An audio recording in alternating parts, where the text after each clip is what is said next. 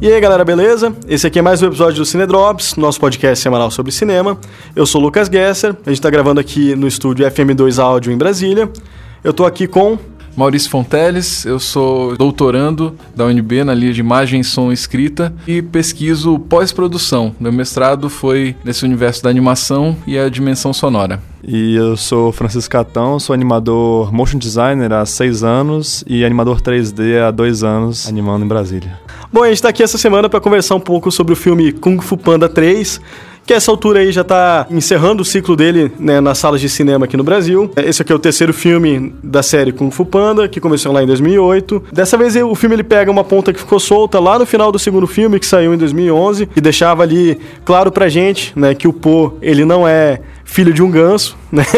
que ele é um panda, filho de um panda, que os pais dele, né, ou pelo menos o pai dele ainda estava vivo, né? Então, esse filme marca aí o reencontro do Po com o pai biológico dele, ao mesmo tempo em que ele está tentando aprender a deixar de ser só mais um aluno, né, mais um estudante de kung fu e passar um passo adiante, passar a ser um mestre do kung fu, a treinar seus próprios discípulos e também tendo que enfrentar uma nova ameaça, né, um vilão que, enfim, ele é uma, uma criatura antiga que vem do reino espiritual de volta para os vivos, tentando aí apagar o legado do mestre Ungwei, que era o, enfim, o mestre do Po, aquela tartaruga que a gente viu lá no primeiro filme. Deixando aqui já minhas primeiras impressões do filme, gostei bastante. É, contando um pouco da minha história aí com a, com a franquia Kung Fu Panda.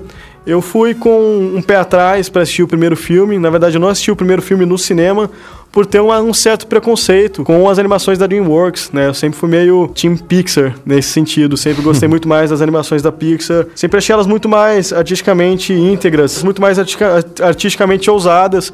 Eu tinha muito essa, essa ideia, né, da DreamWorks como uma, uma companhia que estava muito mais interessada em vender produtos, né, em vender, enfim, render franquias, né, render continuações para seus filmes, render séries animadas para seus filmes, vender bonequinhos, né? Então assim, a gente tem Madagascar, Shrek, que são franquias que podem ter seus, seus filmes interessantes, mas que nunca me pareceram tão artisticamente interessantes quanto os filmes da Pixar. Nesse sentido, o primeiro Kung Fu Panda me surpreendeu muito uhum. por trazer aí tanto um roteiro muito bem acabado, por trazer também um visual, né, que eu não estava acostumado mesmo a ver nessas, nessas animações norte-americanas, uma direção de arte muito inspirada tanto no mangá quanto na arte oriental. Então são filmes que são visualmente muito ricos e que tem também todo um cuidado de roteiro, né? O segundo filme, uhum. por exemplo, ele tem um tratamento de roteiro do Charlie Kaufman, né? Que é um roteirista aí ganhador de Oscar. E uma coisa que me incomodava um pouco, talvez, nos outros filmes da DreamWorks, é que eles tinham uma tendência a verborragia, assim. Eram filmes que falavam muito e, fa e faziam muito mais barulho do que uhum. eram visualmente interessantes, né? Forçavam piadas. É, e tinha muito esse lance da referência pop, assim, né? Toda hora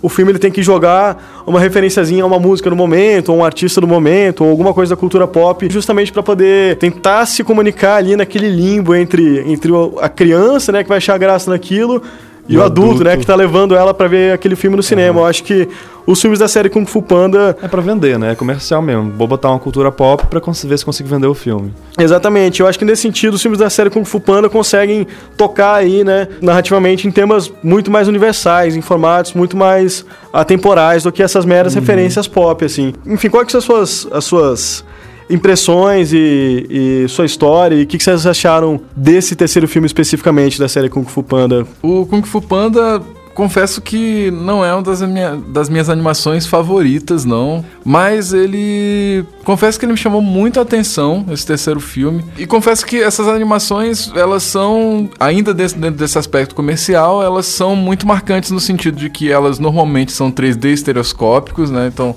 são filmes para cinema, para tentar levar e trazer público nesse sentido. Quando eu não vou ao cinema, eu normalmente vou, estou em casa e assisto com meu filho pequeno. E ele é uma grande métrica para mim em relação aos filmes, né? Que ele, se ele vai ficar e consegue levar o filme até o final junto comigo, e ele consegue, grande parte das vezes ou se no meio ele enche o saco e fala, não gostei e vamos pro próximo. O Kung Fu Panda 3, a métrica dele funcionou, ele conseguiu assistir de ponta a ponta junto comigo, foi ótimo, eu consegui ver o filme de então, uma quer vez dizer só. Que o filme foi bom. O filme foi bom, né? a partir dessa, dessa referência crítica. E eu gostei muito, ele, ele me trouxe, me reacendeu e eu fiquei até com vontade de rever, porque eu, eu tinha algumas pontas soltas aí na minha narrativa dos filmes. Eu confesso que o segundo ele é um, uma espécie de branco na minha mente. O primeiro ele é bem consolidado consolidado essa história, né? Esse início mesmo daquele urso desengonçado se tornando o dragão guerreiro. O segundo ele ele voa, talvez porque no fim das contas seja a mesma história, né, repetida em três filmes.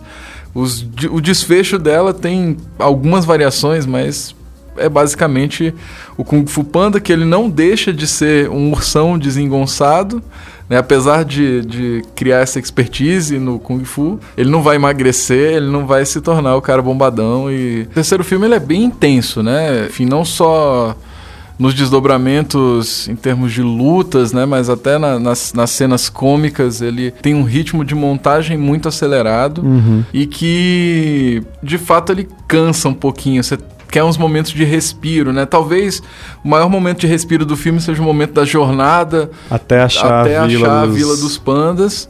Mas é isso, né? Desde o momento que ele chega até a Vila dos cinco Pandas, minutos ali. É, são cinco minutos de descobertas e de repente começa de novo a ação do filme. Um, um aspecto legal que você estava falando né, em relação a essa questão das estrelas, né? Se você olhar os créditos, né, você vai ver que ele é um filme de estrelas, né? E a DreamWorks ela tem essa pegada. Então eles chamam pessoas fortes para personificarem, né, aquelas vozes e se transformarem naqueles personagens. Para garantir a bilheteria também. Exatamente. Você tem o Jack Black, você tem o Brian Cranston, você tem Angelina Jolie. Justin Hoffman. E tem a ver com esse, com esse universo todo que a DreamWorks cria, sabe? Não que a Pixar não tenha, eu também não vou tirar totalmente, a Pixar chama estrelas pra, pra fazer suas dublagens, mas não, não um time tão pesado. É, não foca nisso esse. primeiramente. Você vai ver. A, a Pixar ou agora a Disney, né? Que agora viraram duas companheiras. O próprio Frozen, que é da Disney, não tem quase estrelas, assim. Tem pessoas conhecidas. É, eu acho que nesse sentido, assim, o Kung Fu Panda, ele, é, ele entra bem naquela categoria de filmes que a galera ali, os críticos, a partir da década de 70, eles chamam de filmes high concept, né? Que são esses filmes, surgem principalmente ali depois do Star Wars, né? Que são esses filmes blockbusters, são filmes de, de grande orçamento, que tem sim seu valor artístico, tem seu cuidado no roteiro, na construção das suas narrativas, né? São filmes sempre muito bem pensados, mas que ao mesmo tempo sempre pensam em desdobramentos que vão além da própria narrativa do que tá rolando no filme. Então, se você pensar aí no caso do Kung Fu Panda, você, por exemplo, você chamar o Jack Black para ser o protagonista do filme, para dublar o protagonista do filme, não é só uma questão de mérito artístico, Uhum, né? Tem uma questão de mérito mercadológico muito grande, né? Assim, o Jack Black, ele, por exemplo, ele é uma figura muito carismática, ele é uma figura que quando vai estar no tapete vermelho, ele vai fazer gracinha, ele vai dar entrevista na, nos programas de talk show para falar do filme, vai ser, né, vai, rouba, vai roubar a atenção, vai chamar a atenção. E ao mesmo tempo, outra coisa que marca muito essa ideia do filme high concept é de serem filmes que são muito fáceis de você resumir eles em, de forma muito simples, né? A trama deles, de fato, o que, o que move, né, o que vai trazer o público pro cinema, tem que ser um conceito simples. No Kung Fu Panda, por exemplo, é, é o, é o tipo de conceito que é tão simples que você consegue colocar ele no título do filme, né? Kung Fu Panda. Você não precisa de mais nada para vender o filme do que um título como esse, assim, né? Um, você tem um panda que luta Kung Fu. Você automaticamente já gera um certo interesse comercial em cima disso, né? Só que uma coisa engraçada é que esse filme é um filme que desvirtua um pouco dos filmes da DreamWorks na questão da animação, porque ele acaba sendo muito mais cartoon do que qualquer outro filme da DreamWorks, que sempre procura movimentos muito mais harmônicos, mais fidedignos ao corpo humano, é sempre voltado pro motion capture, né, pra captura de movimento, e aí isso acaba perdendo um pouco do, do peso da- das cenas, as cenas acabam ficando muito, muito fracas em questão de animação, e a Pixar tem- tem sempre esse, que é vamos dizer que é a concorrente direta da, DreamWorks, na verdade a DreamWorks chegou depois, né? Tem sempre, teve sempre essa pegada. Então a animação da Pixar é muito mais redonda. É, eu acho que esse filme tem esse trunfo de ter uma pegada muito mais cartoon e aí agradar mais as crianças e aí consegue, tem mais espaço para ser cômico, porque você vê que o Como Treinar Seu Dragão é, não tem muito espaço para ser cômico ali, como o Kung Fu Panda é. Essa disputa entre as duas empresas, ela é muito, muito forte nesse sentido. E por isso que a Pixar é muito mais atraente, eu acho. E ma- muito mais artisticamente é, completa, porque além de prestar atenção em conceitos, em animação, em trilha, em. Enfim, em todo o processo. A, a- quer dizer, enquanto ela faz isso, a, a DreamWorks quer vender o filme, quer fazer um filme, vender e pronto. Então. É, não que não seja bom, né? Porque o- Não, não seja é, bom. Um aspecto Não, interessante também que é, e que me chamou muita atenção no filme é que o, o filme tem uma direção de arte sensacional. assim. Sensacional, Ah, isso é. É, e é denso, sabe? Não é simples no sentido visual e você, você demora até pra absorver, porque ele é muito variável, né? Mas Você ela vê que- amadureceu também na Com trilogia. certeza, porque no sim. primeiro filme eles eram mais reservados, estavam apresentando ali uma ideia nova, e agora eles chutaram o balde, fizeram, misturaram técnica, botaram 2D. É, e são das, das cenas mais interessantes são exatamente as que ele entra nessa comp com 2D, né? É. E puxam exatamente essa referência do mangá, né? Do movimento, que o fundo uhum. dá a impressão de movimento ao personagem enquanto ele tá estático. Né? Eu acho interessante porque isso volta um pouco porque eu tinha falado lá no começo, né? Da minha história com a franquia, deu a princípio ter tido um certo preconceito, né? Porque eu tinha um certo preconceito com a DreamWorks, enquanto eu achava ela mais, mais vendida, entre aspas, né? Enquanto eu achava a Pixar o supra-sumo de fato uhum. do que era artisticamente interessante de você fazer em animação. O que eu tenho percebido nesses últimos anos, porém, é que essas balanças estão um pouco mais equilibradas, né? A partir do momento em que a Pixar deixou de ser é, uma produtora independente que tinha os filmes distribuídos pela Disney, passou a ser uma produtora dentro da própria Disney, eu comecei a ter a impressão de que a gente começou a ter de fato, por exemplo,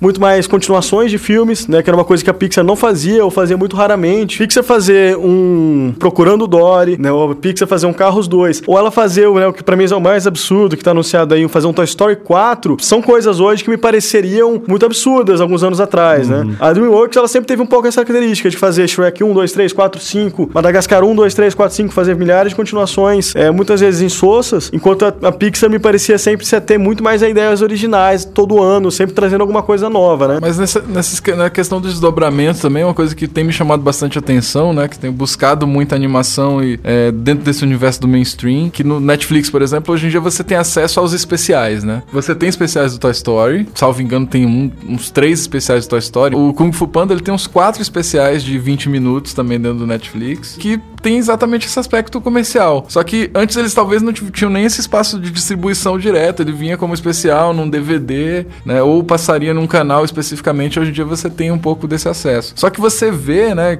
Principalmente nos da DreamWorks, e aí eu estendo isso à questão, por exemplo, como treinar seu dragão, tem uma série, né? Que ela é claramente de mais baixa qualidade em ah, termos de produção. Os pinguins de Madagascar também. Exatamente. Então, mas você vê isso, a Pixar ela, ela, ainda consegue manter esse padrão de qualidade nesses especiais Toy Story. Uhum. Lógico que são muito menos complexos em termos de produção, mas a DreamWorks a partir do momento que ela adota essa ideia, não vamos fazer realmente uma, uma série agora do como treinar seu dragão. O Kung Fu Panda não é série, mas tem esses especiais e você percebe essa simplificação na produção. Mas como o Lucas colocou, eu acho que a balança tá bem equilibrada. Também não vamos botar acho a Pixar... tá equilibrando, mas devagar. É, mas é porque a Pixar também não é essa boazinha toda, não. Né? Existiu muito tempo essa imagem da Pixar como o último estúdio realmente criativo e realmente visionário dentro de Hollywood, né? Que com filmes como, por exemplo, Carros 2, o próprio é, Universidade dos Monstros e Vindouro Procurando Dory, é, Toy Story 4, é, me parece que ela para de ter um pouco essa cara, né, do estúdio que todo ano vai trazer um filme completamente novo. Né, eu já li em algum lugar, não sei até que ponto esse tipo de informação é verídico, mas que o acordo da Pixar com a Disney é meio que dois para você, um pra gente, né? Ou seja, eles fazem dois filmes para atender necessidades comerciais da Disney para cada filme que eles fazem, né, de dentro da casa para trazer uma ideia artística realmente nova. Então, voltando um pouco no Kung Fu Panda, eu acho que nesse ele é um tipo de filme que ele consegue equilibrar muito bem as duas coisas, no sentido de, ao mesmo tempo em que ele rende milhares de especiais, ele rende milhares de bonequinhos e brinquedos e produtos, ele também é artisticamente muito bem trabalhado. Ele né? é muito bem Nesse trabalhado. terceiro filme eu tava prestando atenção, por exemplo, na quantidade de, de vezes em que você tem uma paleta de cores nova, né? Exatamente. Cada locação tem uma paleta de cores específica. E nem por isso fica bagunçada. A paleta de cores dele é muito bem definida, é muito saturada, é muito, muito perfeita nesse sentido. E, e também uma coisa que é muito, muito interessante é a maneira como ele trabalha a iluminação, né? É, a iluminação ela nunca é genérica, né? Não, agora tá de dia, agora tá de noite. É, não, agora a gente tá em hora mágica, né? Agora a luz ela é mais dourada, agora é uma luz de amanhecer. Que nem você tava falando antes, ele fica muito próximo do mangá. As próprias cenas do 2D, elas são todas trabalhadas com sombras. Então é aquela coisa do só da silhueta do personagem lutando. Tem uma influência muito grande da própria pintura oriental, assim, ah, né? É verdade. Tem muito. Tanto, tanto no trabalho de cores quanto no trabalho de perspectiva, né? Você tem muito essa, essa perspectiva mais chapada, né? Sem, uhum. muita, sem muita profundidade. E o que entra também em um outro ponto que eu acho interessante a respeito da série Kung Fu Panda, talvez seja um ponto crítico a ser discutido a respeito dela. Os filmes do Kung Fu Panda, eles, para mim, retratam muito bem a forma como a gente no Ocidente está acostumado a consumir a filosofia e a cultura oriental, né? Ou seja, uma forma muito fast food de consumir certas ideias que costumam ser filosoficamente muito complexas, né? Porque ele, ao mesmo tempo que eles são filmes que pregam ideias como, por exemplo, desapego material, A própria coisa do chi, da força, da energia interior. da energia interior, exatamente.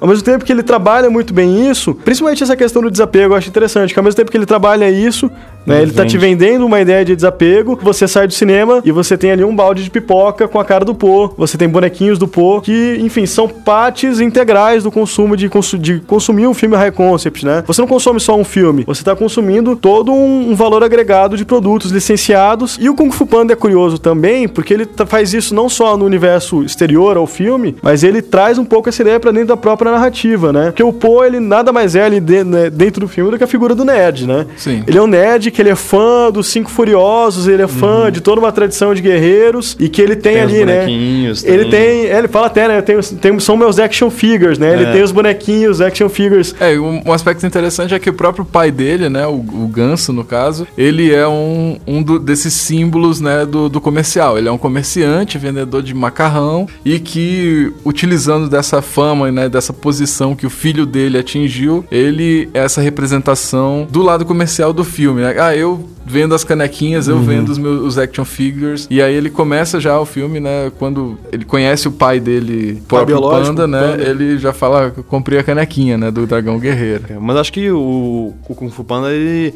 é feliz nesse sentido de que ele traz a cultura oriental, claro que ainda não chegando a uma profundidade ideológica ou filosófica, mas dentro do universo da DreamWorks e das animações em geral, eu acho que ele traz um universo oriental um pouco mais trabalhado, dá uma coisa mais de profundidade. Eu acho que isso pode ser um diferencial no filme. É, eu não tô, tipo, acusando o filme de ser, né, nenhum dos filmes de serem, ah, se eles são vilões, se apropriando da cultura Aham. oriental para um consumo ocidental, porque na verdade eu acho que ele é só mais um, um espelho da própria forma como nós no ocidente costumamos Vemos consumir a cultura, a cultura oriental, né? Quem nunca, enfim, teve em casa um jardinzinho zen, quem nunca teve um símbolozinho de yin yang, quem nunca pensou em, ah, nossa, eu queria me desapegar dos meus bens materiais, apesar da gente viver uma, uma cultura extremamente consumista, né? Eu acho que toda vez que os filmes.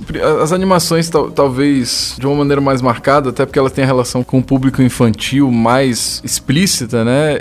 você percebe que é, toda vez que ela entra nesse, nesse âmbito cultural, ela não consegue, de fato, ter talvez espaço pra demonstrar o que seria de fato aquela, aquela cultura, né? Ela pega o- os elementos mais superficiais. Quando você volta aí pra Blue Sky e Rio, Rio, verdade. Rio Sim. 2 a gente vê o Brasil que a gente não gosta de ver, né? É, Que verdade é, o aquela Brasil da bunda, carnaval e futebol. Brasil, assim. sim, é. E, e talvez é até legal ver assim qual, qual seria a relação da cultura oriental com com Kung Fu Panda Ver o que, que e- eles acham do e filme. o que, que eles né? acham do filme, né? Será que eles veem como uma representação interessante, que aquilo ela tem desdobramentos interessantes no sentido de aproximar a cultura deles? Ou... Às vezes eles ficam até mais felizes porque, como você estava falando, foi uma coprodução, né? A primeira coprodução China e Estados Unidos. Então, às vezes, eles tiveram um pouquinho mais de ajuda nesse sentido de conseguir ser mais fiéis aos valores de lá. É, mas isso é muito engraçado, porque é, eu não sou nenhum profundo conhecedor da cultura chinesa, mas a cultura chinesa ela é muito particular, assim, dentro do, do Oriente, por ser uma cultura que, de fato, ela tá se aproximando cada vez mais do Ocidente. A partir do, do momento em que a China se abre comercialmente para o mundo, essas barreiras entre o que era milenar, o que era dessa própria tradição deles, começaram a, a, a ser, enfim, é, começou a rolar uma mestiçagem cultural muito grande, né? Com os nossos próprios valores capitalistas do Ocidente, né? Tem um cineasta chinês que eu gosto muito, chamado Jia Zhangqi, que, enfim, trabalha muito isso nos filmes dele, né? Essa relação de uma cultura milenar dentro da China que está sendo cada vez mais apropriada e sendo consumida pelo avanço desenfreado do capitalismo dentro da China. É um ponto crucial aí dentro da obra dele, que eu acho que talvez eu queria ver aí um, é, talvez um crossover Kung Fu Panda com Jia Zhangqi, pra ver o que que Nossa. rolava, né? O que que ia sair dessa, dessa confusão. Mas é muito engraçado também, discutindo um pouco essa relação, né? Que o próprio filme acaba trazendo do Oriente, como o próprio modo de produção do filme traduz um pouco disso, né? Dessa questão que, que é tão ideologicamente interessante dentro dele, né? É, eu tenho uma. Sempre costumo ver os créditos até o fim. Eu, eu gosto de ver número um porque eu fico tentando procurar o departamento de som e o departamento de som vem depois da galera da comida, assim, mas. Depois Então- da unidade 2. É, exatamente, ó, cara, mas eu fui, fui assistindo os créditos, né? Porque tem essa outra questão que os créditos em si eles são muito bem trabalhados e cada vez mais as animações trazem, às vezes, uma narrativa própria pros créditos, Um como curtinha, tinha né? é, um curtinha, como tinha no Wall-E, como tem no Kung Fu Panda. Mas eu, eu percebi e foi me chamando a atenção porque eu comecei a perceber a segmentação dos créditos e ele era segmentado da seguinte maneira: ele tinha por departamentos, aí dentro do departamento ele segmentava em DreamWorks India e Technicolor India e DreamWorks Oriental. E aí tinha lá departamento de iluminação, aí tinha essa categoria Technicolor, DreamWorks e depois DreamWorks Oriental. Em todos os segmentos, sabe? E aí eu fiquei pensando, cara, tá ali por trás desse filme que eu nem sabia, pelo menos não tava nem pensando sobre isso, essa, essa questão do outsourcing de animação, que é você pegar, você vai pegar a sua animação, jogar pra ser produzida, né, a, a muito mais baixo custo na Índia ou na China, onde você tem uma série de animadores que trabalham da mesma maneira que as pessoas trabalham fazendo roupas, fazendo bolsos, talvez em condições um pouco melhores, porque é um trabalho especializado ali em termos de tecnologia. Mas aí eu fui buscar, né, pesquisar um pouco e descobri um vídeo de 2008, 2009 da PBS falando sobre uma empresa de animação na Índia, uma sala gigante cheia de animadores, né, em, em computadores lá, ou trabalhando no Maya, ou alguns trabalhando com software de animação 2D. Eles falando, ah, a gente tá tendo muita oportunidade aqui de se desenvolver, porque os grandes estúdios estão chegando e estão produzindo as animações deles aqui, tanto as séries quanto os filmes. E eu percebi isso, que é o que a DreamWorks escolhe fazer pro Kung Fu Panda. Tudo bem que ela chega num ponto onde ela cria uma, uma coprodução com a China, né? Uma produção, coprodução de fato assumida. Aí eu fui buscar exatamente o contraponto. Vamos lá procurar sobre outsourcing da Pixar. E aí achei um texto do Ed Catmull no qual ele fala: "Né, a gente é totalmente contra o outsourcing, porque não faz sentido a gente tirar aqui né, da nossa casa um dos elementos criativos, né, que de, de tanto valor pra gente. Apesar de levar chineses e indianos pra dentro deles. Exatamente, tem esse contraste, né? É. Do ponto de vista do outsourcing, é uma coisa que tá ficando cada vez mais comum, acho que não só na área de animação, mas em qualquer lugar de você trabalhar remoto. Tava recentemente agora,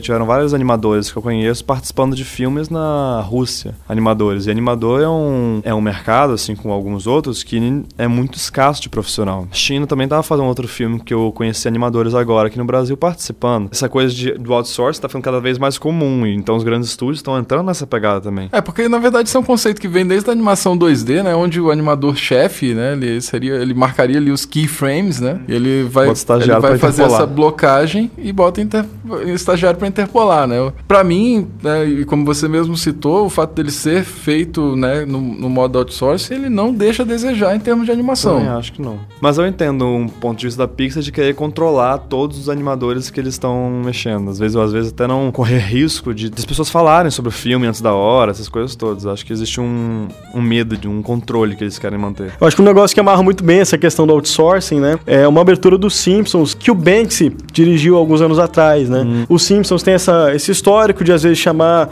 alguns artistas é, de fora, né? De outros meios ou enfim de, de outros lugares para dirigirem, né? Como uma, uma participação especial, dirigirem a abertura do desenho. Uma vez eles chamaram, por exemplo, o Guilherme Del Toro, que está envolvido na produção do Kung Fu Panda, né? Bom lembrar disso também. E uma vez eles chamaram o Banksy para dirigir a abertura do desenho. E a abertura que o Banksy dirigiu é, na verdade, uma grande crítica à animação outsourcing, né? Que é praticada pelos próprios Simpsons. Ali na, na- na abertura que o Banksy dirigiu, você tem, por exemplo, várias crianças chinesas escravizadas em condições de trabalho muito ruins. Desenhando, né, Bart Simpsons e fazendo bonequinhos da Lisa Simpson, fazendo DVDs. Então, enfim, ele construiu uma crítica muito ácida da maneira como essas grandes empresas de animação vêm conduzindo seus negócios no Oriente hoje em dia, né? É, não só no Oriente, no próprio Brasil. É o que eles fazem com muita gente. Até a animação 2D, eles chamam garotas ou garotos de 17 anos aqui do Brasil, desenha bem. Aí tu chama, ah, vem pra Disney participar de um Frozen da vida. Ou vem pra Disney participar de um. Ó, DreamWorks chama, vamos- vem participar de um Kung Fu Panda. Você não vai recusar, entendeu? E você vai pagar pouco para um profissional desse, que é uma pessoa que tá entrando no mercado. Conheci uma garota que ela era naturalizada brasileira, mas ela é coreana, e foi chamada para trabalhar no Frozen. E aí foi pro Frozen, ganhando quase nada, mas voltou com Frozen no currículo. Então, não é só o outsourcing pra China ou pro Oriente, é um outsourcing pro mundo todo. que é mais barato e, e pronto, você acha mais profissional mais facilmente. É, o nível de produção numa escala realmente bem industrial, né? Bom, então é isso, galera. Esse é mais um episódio do Cine Drops, nosso podcast semanal sobre cinema. Eu estive aqui hoje com Maurício Fonteles e Francisco Catão. Nosso programa foi gravado mais uma vez aqui no estúdio FM2 Áudio em Brasília. Se vocês gostaram do nosso episódio, não esqueçam de compartilhar com seus amiguinhos, de mostrar para todo mundo da sua família e também não se esqueçam de interagir com a gente. A gente quer saber o que vocês têm achado dos nossos episódios, que filmes vocês gostariam de ver a gente comentando nos próximos episódios e o que vocês têm a dizer sobre todas essas questões que a gente tem discutido aqui. Beleza, galera? Valeu!